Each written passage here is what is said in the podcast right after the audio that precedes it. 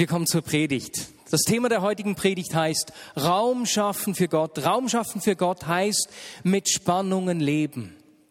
Und ich möchte diese Predigt mit einer Geschichte aus der Gründerzeit der Vineyard beginnen.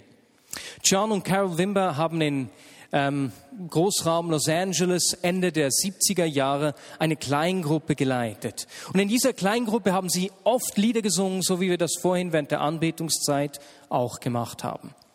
Und das waren dann meistens Lieder über Gott, wie man sie damals meistens gesungen hat.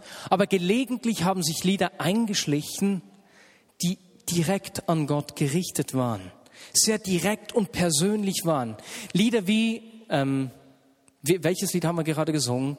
Isn't He Beautiful? Das dann wechselt hin zu Yes, You Are Beautiful. Das war übrigens, es stammt aus dem Jahr 1980 von John Wimber selbst gesungen, ein wunderschöner Song. Und John Wimber hat dann erzählt, wie sie eben gelegentlich diese Songs gesungen haben, die direkt an ihn gerichtet waren und wie er gemerkt hat, dass da irgendwas anders war. Irgendwie wühlten ihn diese Songs auf und nährten gleichzeitig seinen Hunger nach Gott. Zuerst hat er das nicht bewusst wahrgenommen, mit der Zeit hat er gemerkt, da ist was, hat mit seinem Anbetungsleiter gesprochen, dann haben sie gemerkt, hey, da geschieht was, wenn wir ebenso diese Nähe zu Gott äh, erleben, wenn wir ihn direkt ansprechen. Und wir wissen, was daraus geschehen ist. Unglaublich viele Songs sind entstanden. Ähm, die Anbetungslieder der Vignette sind um die Welt gegangen und es wäre für mich spannend heute zu sehen, wer von euch ist durch die Anbetungsmusik zur Vignette gestoßen überhaupt. Hände hoch. Einfach mal zu schauen. Vor zehn Jahren waren das sehr wahrscheinlich noch viel mehr als heute. Ja, es sind nicht mehr so viele wie damals, hä? Aber viele Leute haben das angezogen. Es gibt viele Menschen, die eigentlich dadurch auch Jesus kennengelernt haben. Jetzt, es ging ja nicht einfach um die andersartigen Texte dieser Songs, sondern was John und Carol und die Kleingruppe da entdeckt haben, das war diese unmittelbare Nähe Gottes. Das Geheimnis der Gegenwart Gottes. Diese Kraft der Gegenwart Gottes. Und hat dazu geführt dann, das haben John und Carol gesagt im Nachhinein, dass eben in diesen Zeiten oft Menschen geweint haben, weil es tief was berührt hat, ihre Lebenssituation angesprochen hat. Menschen wurden geheilt mit der Zeit und so weiter und so fort. Die Gegenwart Gottes ist unser größter Schatz. Das Ministry-Team heute hatte mehrmals den Eindruck, dass Gott einfach Wasser schenkt, um den Hunger zu stillen, wenn ich das korrekt wiedergebe. Und das Lustige ist, im Alten Testament finden wir verschiedenste Stellen von Propheten, die davon sprechen, dass Gott äh, ein Regen kommen lässt, dass er Bäche schafft, die durch die Wüste fließen. Und was auch immer für eine Situation da ist, ob es ist, dass eine Hungersnot herrscht oder dass es ist, dass sie von Feinden angegriffen werden oder dass das Volk nicht mehr nach Gott fragt. Irgendwie scheint die Lösung immer zu sein, dass Wasser kommt. Regen, Bäche, Ströme. Das hat mit dieser Gegenwart zu tun. Es ist ein Bild des Heiligen Geistes. Die Gegenwart Gottes ist unser größter Schatz, den wir haben. Und aus diesem Grund möchten wir in den nächsten Monaten in den Gottesdiensten immer wieder über, den, über das Thema sprechen, wie, wie wir Raum für die Gegenwart Gottes schaffen können. Und das will ich in meinem persönlichen Leben genauso wie in unserem gemeindlichen Leben. Egal ob es im Gottesdienst, in der Kleingruppe, in einer Arbeitsgruppe oder wo auch immer ist, ich will ihm Raum geben. Das Lustige ist, dass wir Menschen uns ganz unterschiedlich vorstellen, wie das vorzugehen hat, wie wir der Gegenwart Gottes Raum geben können. Im Dezember habe ich das auf eine äh, lustige Art und Weise erlebt. Da haben wir ja die Gospelkonzerte zusammen mit dem ICF durchgeführt. Und man hat mir gesagt, ich hoffe, ich gebe das richtig wieder, dass sie im ICF ziemlich klar geplant sind. Auch die Anbetungslieder ist es für die Anbetungsleiter klar, wie oft welcher Refrain gespielt wird. Und sie haben ein sehr detailliertes Programm. Und so haben wir vor dem zweiten Konzert dann auch so eine Ablaufprobe gemacht, um alles ganz schön klar zu abzusprechen im Voraus. Und am zweiten Abend hatte ich dann irgendwie das Bedürfnis zu beten. Und zwar war da wirklich wie eine Wolke in der Luft. Und ich konnte gar nicht anders, als da zum Abschluss noch zu beten. Nur das war nicht geplant. Also äh, hatte ich etwas Hemmungen, habe dann den Leiter vom ICF gefragt, hey, wir haben zusammen moderiert, wie man vorne auf dem Bild sieht. Ich habe ihn gefragt, ist es okay, wenn ich bete? Und er sagte dann, das sei okay, ich habe gebetet und da war einfach diese Gegenwart da. Und nach dem Konzert ist er zu mir gekommen und hat gesagt, hey, das war fantastisch, wollen wir das morgen auch gleich wieder einplanen? Das war richtig cool. Und habe ich gesagt, ey, ich weiß noch nicht, wir müssen schauen, was, was Gott morgen tut. Und dann am dritten Abend war es wirklich so, dass eine unheimliche Freude in der Luft lag. Die Menschen sind aufgestanden, haben Standing Ovations gegeben. Und das war einfach begeisternd. Es gab überhaupt keinen Raum zu beten. Und Benne Müller hat gesagt, das ist der, der jetzt da nach hinten geht. Benne Müller hat gesagt, dass er den Heiligen Geist beinahe wie Wellen hat über die Zuschauer kommen sehen. Und dies, diese, dieses Lachen, diese Begeisterung hat sich echt so wie in Wellen verteilt. Aber das Spannende ist ja, dass Gott ja auch im ICF wirkt. Ne? Nicht nur in der Art und Weise, wie wir es tun. Wir haben eine unterschiedliche Wahrnehmung, wie wir ihm Raum schaffen.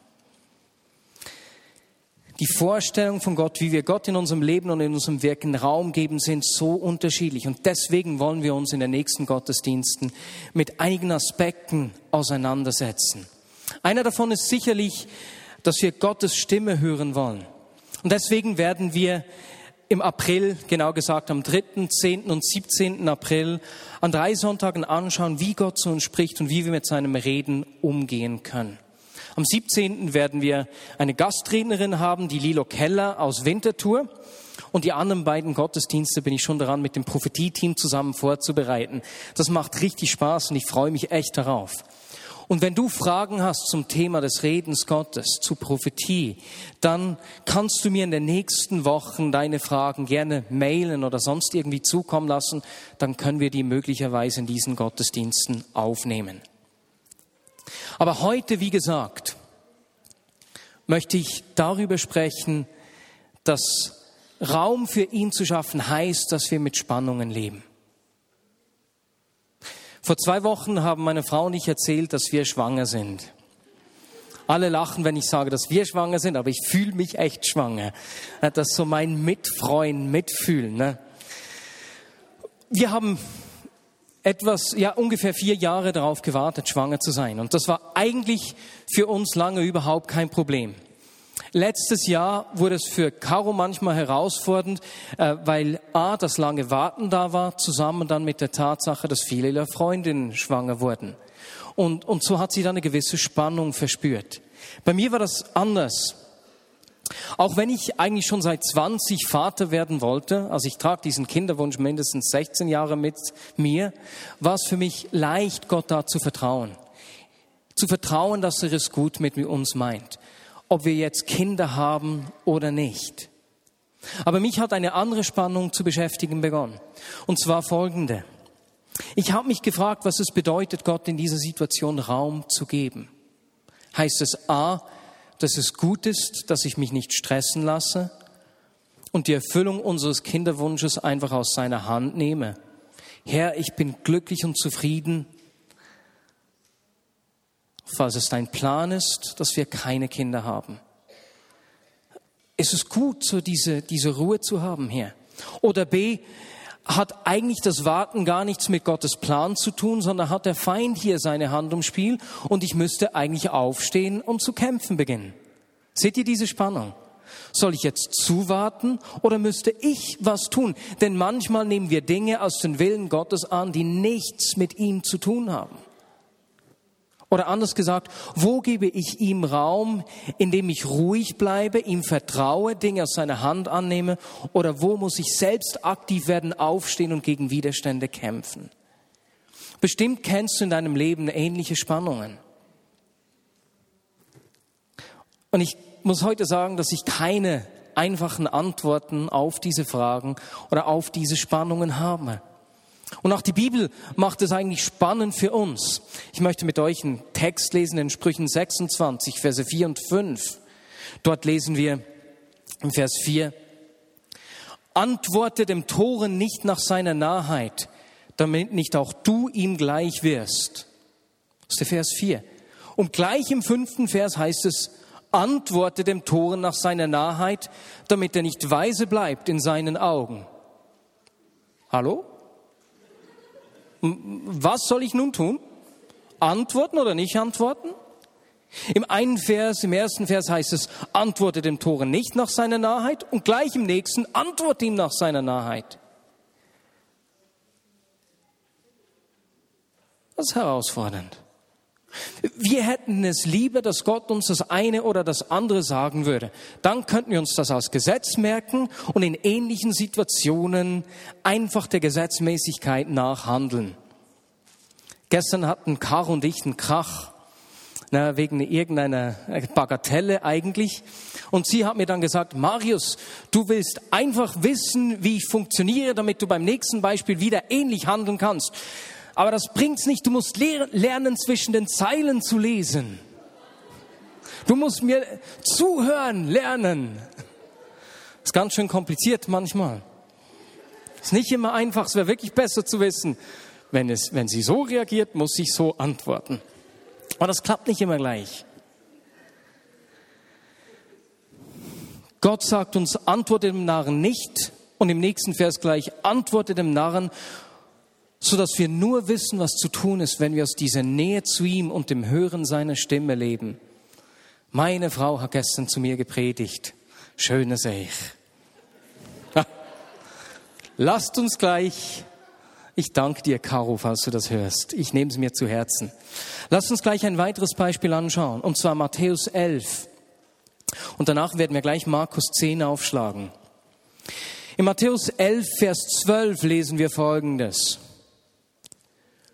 Von der Zeit an, als Johannes der Täufer auftrat, bis zum heutigen Tag, bricht sich das Himmelreich mit Gewalt Bahn und Menschen versuchen mit aller Gewalt es an sich zu reißen. Das ist eine Übersetzung aus der neuen Genfer Übersetzung.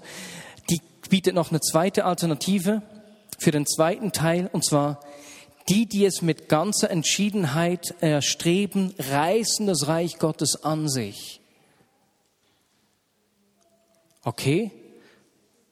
Wir müssen das Reich Gottes an uns reißen. Und jetzt lasst uns gleich Markus 10, Verse 14 und 15 lesen. Dort heißt es, hindert die Kinder nicht zu mir zu kommen, denn gerade für solche wie sie ist das Reich Gottes. Ich sage euch, wer das Reich Gottes nicht wie ein Kind annimmt, wird nicht hineinkommen. Wieder so eine unglaubliche Spannung. Da heißt es in Matthäus 11, dass wir kämpfen sollen, dass wir das Reich mit Gewalt an uns reißen sollen. Und hier in Markus 10 sagt der Text, dass wir nicht in das Reich Gottes reinkommen, wenn wir es nicht annehmen wie ein Kind. Wieder so eine Spannung. Jetzt, bevor wir uns die beiden Texte näher anschauen, ähm, was ist das Reich Gottes? Das Reich Gottes ist eine gute Sache für uns zur Repetition, ist ganz grundlegend für uns. Reich Gottes ist der Ort der Herrschaft Gottes. Nicht ein geografischer Ort, sondern ein dynamischer Ort. Dort, wo Gott regiert und sein Wille geschieht. Das Reich Gottes ist hier, war die grundlegende Message von Jesus, die er durch seine Worte und seine Taten sichtbar gemacht hat, indem er Menschen die Sünden vergeben, die Würde unterdrückter Menschen wiederhergestellt, Kranke geheilt, Menschen, die von fremden Mächten bedrängt waren, befreit hat und so weiter und so fort. Als Jesus Mensch geworden ist, gestorben und auferstanden ist, ist das Reich Gottes in unsere Zeit hineingebrochen. Die Zeit im Galaterbrief als gegenwärtige Welt, die vom Bösen beherrscht wird, bezeichnet wird. Und das bedeutet, dass da zwei Welten aufeinander prallen. Zwei Zeitalter könnte man sagen. Und das kommt automatisch zu einem Konflikt. Das führt zu einem Krieg. Und wir stehen in dieser Spannung, dass das Reich Gottes zwar hereingebrochen ist, aber das Zeitalter des Gottes dieser Welt, wie der zweite Korinther sagt, nicht zu einem Ende gebracht hat. Wir leben in der Spannung des schon angebrochenen und noch nicht vollendeten Reiches Gottes. Und diese Spannung, dieses Aufeinanderprallen von zwei Welten, zwei Zeitaltern, gibt uns überhaupt erst unseren Auftrag. Ohne diese Spannung haben wir keinen Auftrag. Und unser Auftrag ist es, das Reich Gottes mit Wort und Tat in aller Ganzheitlichkeit jetzt im Hier sichtbar zu machen. Diese Spannung zwischen dem Schon und dem Noch nicht gibt uns unseren Auftrag. Und wir Christen haben manchmal die gute Nachricht etwas gar beschnitten. Und zwar haben wir sie zur guten Nachricht der Rettung gemacht, wo es nur noch um Seelenheil geht und um den richtigen Glauben. Dabei hat Jesus ist gekommen und hat gesagt, das Reich Gottes ist hier. Das ist die gute Nachricht. Die Herrschaft Gottes ist angetreten. Mach dir sichtbar. Und Johannes schreibt, dass Jesus gekommen ist, um die Werke des Teufels zu zerstören. Jeder Form von Unterdrückung geht es an den Kragen. Das ist unsere Aufgabe. Jetzt, wie kommt dieses Reich? Muss ich es, wie gesehen, mit Gewalt an mich reißen oder es empfangen wie ein Kind? Lass uns zuerst die Aussage aus Matthäus 11 anschauen. Was heißt in diesem Zusammenhang gewalttätig zu sein, das Gewalttätes an sich reißen? Das ist nicht ein Aufruf, dass Nachfolger von Jesus zu physischer Gewalt greifen sollen. Gewalt wird der Lehre der Pharisäer angetan, die sich gegen die gute Nachricht gestemmt haben. Und so wie Jesus zu ihnen sagt im Lukas 11, 52, denn durch eure Lehren verhindert ihr, dass die Menschen den Weg zur Wahrheit finden. Ihr selbst kommt zwar ohnehin nicht in Gottes Reich, aber was schlimmer ist, allen, die hinein wollen, versperrt ihr den Zugang. Und der Gewalttätige macht vor diesen Hindernissen der Pharisäer, vor diesen Widerständen nicht Halt und findet einen Weg, um in das Reich Gottes einzutreten. An einer anderen Stelle im Galaterbrief heißt es, dass wir nicht gegen, gegen äh, Menschen aus Fleisch und Blut kämpfen, sondern gegen die Mächte und Gewalten der Finsternis, die über die Erde herrschen und die hinter allem Bösen stehen. Und deswegen ist Glaube in der geistlichen Welt unglaublich gewalttätig. Und wir kämpfen dagegen an, indem wir beten, wir kämpfen durch Taten der Barmherzigkeit, indem wir uns Menschen zuwenden, indem wir proklamieren, fasten, dankbar sind, Dinge einfach mal ausprobieren, Menschen aufsuchen, die in diesem Lebensbereich schon Durchbrüche erlebt haben, vielleicht Bücher lesen, salben und so weiter und so fort. Da gibt es ja unglaublich viele Möglichkeiten ne, zu kämpfen. Es gibt Dinge im Reich Gottes, die können wir nur empfangen, wenn wir uns danach ausstrecken, wenn wir mit Überzeugung und Entschiedenheit danach greifen, wenn wir darum ringen und kämpfen. Und wir Christen haben manchmal eine sehr passive Mentalität. Und wir denken, Gott weiß, was ich brauche und wonach ich mich sehne. Und wenn es sein Wille ist, wird er es schon geschehen lassen oder es mir bringen. Und alles, was geschieht, schreiben wir dann dem Willen Gottes zu. Aber hallo, die Realität des Reiches Gottes ist, dass da zwei Welten aufeinander prallen. Nicht alles, was um uns herum geschieht, ist der Wille Gottes. Das Reich Gottes prallt auf das Zeitalter des Herrschers dieser Welt, über den Jesus sagt, dass er ein Mörder und Dieb ist und nur gekommen, um zu rauben, zu morden und zu zerstören. Zu oft lassen wir uns vom Feind Dinge rauben, die Gott für uns bereitgestellt hat und für die wir eigentlich kämpfen müssten. Es ist halt einfach so. Ich kann nichts dagegen machen. Ich kann mich nicht ändern. Meine Kinder oder mein Arbeitsgeber oder mein Ehepartner können sich nicht ändern. Ich muss halt einfach mit diesem Makel oder dieser Krankheit oder dieser Ungerechtigkeit leben. Und wir schreiben dem Willen Gottes Dinge zu, zu denen er eigentlich uns als Nachfolger Jesus eingesetzt und autorisiert hat. Besser gesagt, zu deren Lösung er uns eingesetzt und autorisiert hat. Nicht alles, was in dieser Welt geschieht, ist der Wille Gottes. Manche Dinge des Reiches Gottes müssen wir umkämpfen, können wir nur erhalten, wenn wir darum kämpfen und sie an uns reißen.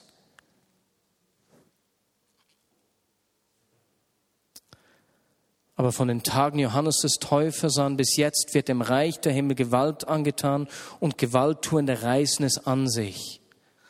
Das ist die Elberfelder Übersetzung des gleichen Textes. Was will uns Gott hier sagen?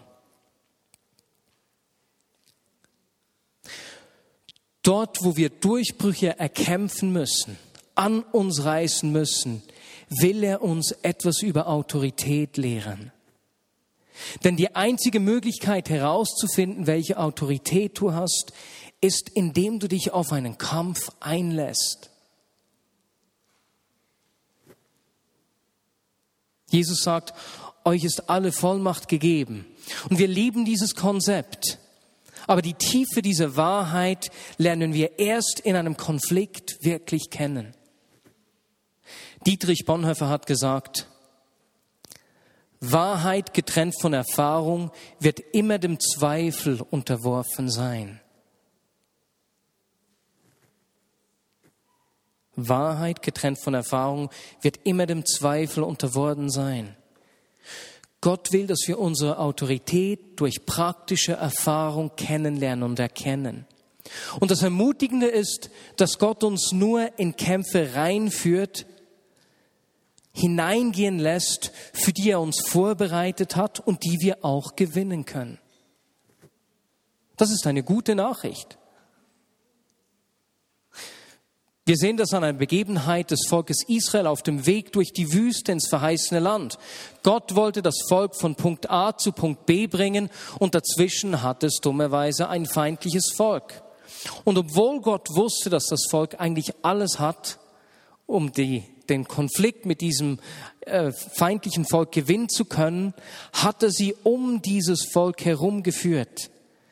Und er sagte sich, ich weiß, dass das Volk noch jung ist und sich abwenden wird und zurück nach Ägypten werden, äh, gehen will, wenn ich sie in diesen Konflikt führe. Deswegen führe ich sie besser um den Feind herum. Gott lässt dich nur in Konflikte reingehen, die du auch gewinnen kannst. Das ist das eine Konzept. In Markus 10 begegnet uns ein völlig anderes Konzept. Wer das Reich Gottes nicht wie ein Kind annimmt, wird nicht hineinkommen. Jetzt, du kannst nicht gleichzeitig wie ein Löwe kämpfen oder wie ein Soldat kämpfen und etwas wie ein Kind empfangen. Das geht nicht gleichzeitig. Wenn es Zeit ist, als Kind etwas zu empfangen, kannst du fasten, beten, äh, um die Stadt äh, laufen, zehnmal, wie du willst. Egal was du tust. Du kannst die Waffen eines Soldaten nicht verwenden, um seinen Segen zu empfangen, um einen Durchbruch herbeizuführen, den du nur als Kind empfangen kannst. Denn wenn es darum geht, etwas wie ein Kind zu empfangen, ist all unsere Arbeit umsonst. Kinder arbeiten nicht. In dem Sinne. Aber weißt du, was sie machen? Sie wissen, wer ihr Daddy ist. Sie kennen ihren Vater mein Vater kann Karate. Pass auf. Kennst du deinen Daddy? Weißt du, was dein Vater kann? Das sind zwei Extreme. Ne? Auf der einen Seite will Gott uns Autorität lehren und wünscht sich unsere Bereitschaft zu kämpfen. Aber wenn Gott uns in die Rolle des Kindes führt, das empfangen soll, dann will er uns etwas über unser Erbe zeigen. Denn dann lernen wir etwas kennen, das wir durch sein Wirken empfangen, nicht durch unser eigenes. Eine Erbschaft ist etwas, was wir kostenlos empfangen, für das sonst jemand den Preis bezahlt hat. Du kannst eine Erbschaft nicht erarbeiten. Du kannst sie nicht verdienen. Es ist ein Geschenk. Aber du musst sie antreten. Und das Problem einer Erbschaft ist, dass man sie auch ausschlagen kann. Und so sagte Jesus, wenn du das Reich Gottes nicht wie ein Kind annimmst, wirst du nicht hineinkommen. Und so leben wir in dieser Spannung. Manche Dinge können wir nur durch unsere Bereitschaft zum Kämpfen erhalten, andere können nur durch Ruhe empfangen werden. Einige Schlachten brauchen zu allem bereite Kämpfer, bei einiger der größten Schlachten. Dazu braucht es einfach Kinder, die empfangen, die annehmen. Wenn wir diese Konzepte völlig von unserem menschlichen Denken abhängig machen würden, würden wir denken, na, die, die richtig fetten Schlachten, da wo es wirklich um was geht, na, da braucht es Kämpfer. Nur im Reich Gottes ist es oft so, dass es genau für diese Schlachten Menschen braucht, die bereit sind, einfach anzunehmen und zu empfangen. Aber was heißt es nun für die Spannungen in meinem Leben, in deinem Leben? Den Kinderwunsch damals bei mir. Gott vertraut uns, dass wir mit diesen Spannungen umgehen können. Der glaubt an dich. Der glaubt, dass du mit den Spannungen in deinem Leben umgehen kannst und dass du mit diesen Spannungen zu ihm fließt, zu ihm kommst, in seine Gegenwart. Ist das nicht unglaublich? Er vertraut dir, dass du dich von ihm führen lässt. Gestern haben Corinne und Philipp Tobler geheiratet und der Vers auf ihrer Hochzeitseinladung hat das schön ausgedrückt. Sprüche 3, Verse 5 und 6. Vertraue von ganzem Herzen auf den Herrn und verlass dich nicht auf deinen Verstand. Denke an ihn, was immer du tust, dann wird er dir den richtigen Weg zeigen. Denke an ihn, richte deine Aufmerksamkeit auf ihn. Im Römer 10, 17 sagt der Autor, dass der Glaube aus dem Hören des Wortes Gottes kommt. Damit schließe ich. Und wenn der Autor hier vom Wort Gottes spricht, meint er damit nicht die Bibel. Die hat es ja noch gar nicht gegeben, noch eine ganze Weile nicht. Ne? Aber das Wort hören meint ein unmittelbar gesprochenes Wort, das eine bestimmte Bedeutung hat. Ich höre jetzt Hören ist eine Aktivität, die in der Gegenwart geschieht. Wenn ich die Aufmerksamkeit auf eine Person lenke, wie Caro mich gestern gut daran erinnert hat. Jetzt, Gott sagte zu Abraham, dass er seinen Sohn opfern soll. Abraham geht, nimmt seinen Sohn, bindet ihn fest und im letzten Moment sagt Gott, opfere Isaac nicht, schau, hier habe ich ein Opfer für dich. Meine Güte, der Isaac war auch froh, dass der Abraham bis zum Schluss gehört hat. Hä? Stell dir vor, der hätte nicht, der hätte das Hören abgestellt nach dem ersten Hören. Und weißt du was? Heute werden viele Isaaks getötet, weil wir Menschen aufhören zu hören, was Gott jetzt zu sagen hat. Weil wir nicht aus dieser Nähe, dieser Gegenwart Gottes leben. Und manchmal sind diese sterbenden Isaaks der innere Friede, das Vertrauen auf Gott, der Ort der Ruhe. Manchmal ist es eine Verheißung, die Gott uns geschenkt hat, um die wir kämpfen sollten. Und manchmal ist es eine Erbschaft, die wir einfach annehmen müssen. Ich wünsche mir, dass wir miteinander aus diesem höheren Leben Bevor wir einen Moment ruhig sind und ich dann zum Abschluss auch noch bete, ähm, Be äh, muss ich euch einen kurzen Traum erzählen, den ich im Sommer mal hatte. Nur eine Sequenz. Es war ein komplizierter, mehrschichtiger Traum. Und ein Teil dieses Traumes war, dass ich gesehen habe, wie in einer Abstellkammer ganz viele Dinge rumgelegen sind, bereit weggeworfen zu werden, die eigentlich funktionsfähig gewesen wären. Und ich hatte nach diesem Traum den Eindruck, dass Gott mir sagt, hey, es gibt noch Dinge im Leben der Gemeinde, im Leben von Menschen der Vignette Bern, die ihr beiseite gelegt habt, aber die ich euch eigentlich gegeben habe, um sie einzusetzen. Ob das Dinge sind, die wir einfach annehmen müssen, irgendwelche Gaben, ob es Dinge sind, um die wir kämpfen müssen, aber ich weiß, da gibt es Dinge, die, die wir wie auf die Seite gelegt haben, aus welchen Gründen auch immer. Und ich möchte heute beten, dass Gott uns den Mut schenkt, diese aus der Abstellkammer rauszunehmen. Lass uns einen Moment ruhig sein. Überleg dir doch, wie es bei dir aussieht. Hast du dich auf Spannungen eingelassen und Enttäuschungen erlebt und die haben dich so verletzt, dass du dich diesem Ringen, dieser Nähe nicht mehr gleich ausgesetzt hast? Oder kann es sein, dass es in deinem Leben Dinge gibt, um die du kämpfst, wo Gott dir eigentlich einfach eine Erbschaft schenken möchte? Oder gibt es Dinge, Verheißungen, die er dir gegeben hat und du wartest, aber eigentlich spürst du tief drin, dass er dich ruft, aufzustehen, mit Gewalt nach ihnen zu greifen. Und Heiliger Geist, ich lade dich jetzt ein, dass du einfach Menschen erinnerst, an Dinge erinnerst, die du in ihr Leben gelegt hast und die wie in einer Abstellkammer sind. Verheißungen, Träume, Gaben,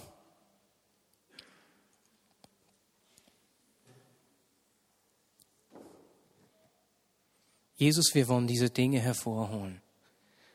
Ich danke dir, dass du uns vertraust, dass wir mit dieser Spannung umgehen können. Dass diese Spannung uns den Auftrag überhaupt erst gibt. Herr, sprich du und begegne du uns. Und ich bitte dich jetzt aufzustehen, wenn eine, eine dieser drei Sachen auf dich zutrifft. Es gibt Dinge, wo du empfindest, Gott möchte sie dir schenken. Und du merkst, dass du immer wieder Mühe hast, einfach anzunehmen.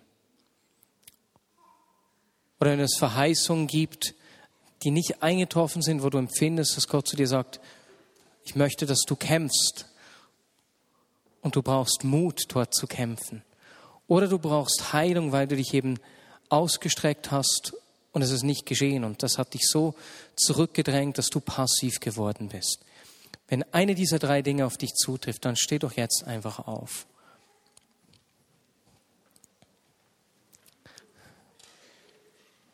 Es kann auch sein, dass sich das Bild mit der Abstellkammer anspricht. Du weißt, in meinem Leben gibt es Dinge, die habe ich aufs Abstellgleis gestellt und Gott möchte die wieder nach vorne holen. Jetzt lasst uns einfach nach seiner Gegenwart ausstrecken. Mehr von dir. Jesus, bring du die Dinge wieder nach vorne. Mehr von deiner Gegenwart, Herr. Jesus, deine Gegenwart ist der Ort, wo wir mit diesen Spannungen umgehen können. Es ist dort, wo wir Mut erhalten und gleichzeitig Trost. Wo der Hunger aus uns rausgekitzelt wird und gleichzeitig eine Ruhe auf uns kommt. Mehr von deiner Gegenwart, Jesus. Jesus, ich bitte dich für die um Mut, die das Reich an sich reißen sollten mit Gewalt. Ich bitte dich für den Mut der Kämpfer, den Mut der Helden Davids. Lass du den Mut der Helden Davids auf uns kommen. Und gleichzeitig bitte ich dich um den kindlichen Glauben Davids, der Dinge einfach annehmen kann. Let it rain, Lord. Lass es regnen.